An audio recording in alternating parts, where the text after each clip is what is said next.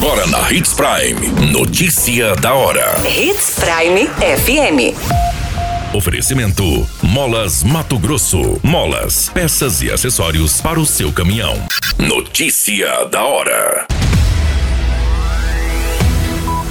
Vacinação itinerante antirrábica continua em cinco bairros de Sinop. Trânsito já instalou três novos semáforos e cinco botoeiras em Sinop. Corpo de homem desaparecido em Sinop é encontrado. Notícia da hora. O seu boletim informativo. A equipe de profissionais do Centro de Combate às Endemias da Secretaria de Saúde de Sinop dá continuidade nas ações de vacinação antirrábica itinerante nesta semana. Os bairros que serão atendidos é o São Francisco, Buritis, Moriá, Panambi e Belvedere. Desde o início da vacinação itinerante até o momento, a Secretaria de Saúde registrou a imunização de mais de 6 mil animais.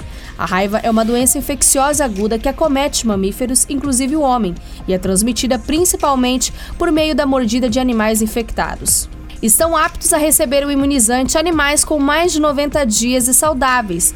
No caso das fêmeas, elas não podem estar prenhas. Além da vacinação no formato itinerante, a Secretaria de Saúde também disponibiliza um ponto fixo de atendimento. De segunda a sexta-feira, a vacina é ofertada no Centro de Combate às Endemias. De segunda a sexta-feira, nos horários das 7h30 às 11h30. O centro está localizado na Avenida das Itaúbas, número 4765, no bairro Jardim das Palmeiras. Você muito bem informado. Notícia da hora. Na Hits Prime FM. A Prefeitura segue com os trabalhos para a modernização do trânsito com a implantação de novos semáforos e botoeiras. As melhorias estão ocorrendo de forma gradativa com o objetivo de aumentar a segurança para condutores e também solucionar alguns pontos considerados críticos na cidade.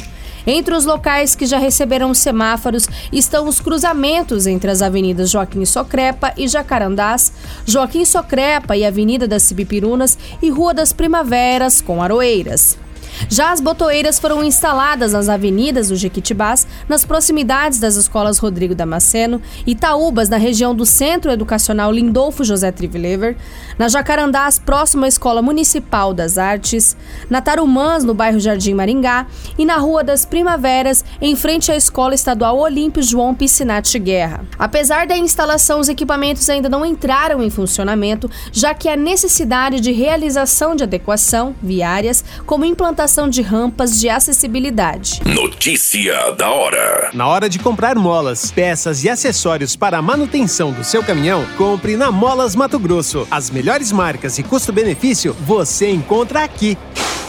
Ligue 3515 9853 que a entrega mais rápida da cidade chega até você. Em Sinop, na Rua Valdir Dorner, 666, Setor Industrial. Em todo o estado, peças e acessórios para o seu caminhão é com a Molas Mato Grosso. Unidades também em Várzea Grande e Cuiabá. Molas Mato Grosso. Pra cada boa companhia, um momento de alegria. É só dar uma passadinha no Machado qualquer dia. Machado Supermercados. Em cada pequeno momento. A notícia nunca para de acontecer. E você precisa estar bem informado. Só aqui, na Hits Prime. A guarnição do Corpo de Bombeiros informou que o corpo de um homem identificado como Elicardos Ferreira de Souza, de 45 anos, que desapareceu no rio Telespires, em uma região conhecida como Prainha NMT 222, foi localizado no início da manhã dessa terça-feira, no dia 9 de agosto. As informações dão conta que receberam uma ligação através do 93, informando que às 6 horas viram um corpo boiando no rio.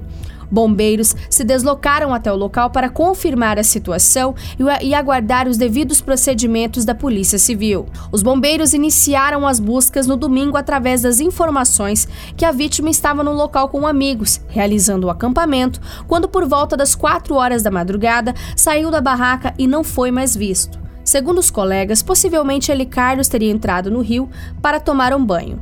As buscas pelo Corpo de Bombeiros começaram no domingo, antes ao meio-dia. No domingo, nada foi localizado. Na segunda-feira, uma guarnição composta por um tenente três soldados e auxílios do cão Luke retornaram no local para dar continuidades nas buscas. Sem sucesso durante a segunda-feira, a guarnição iria retornar nesta terça para fazer os devidos trabalhos quando foram acionados dessa ocorrência. A qualquer minuto, tudo pode mudar. Notícia da hora.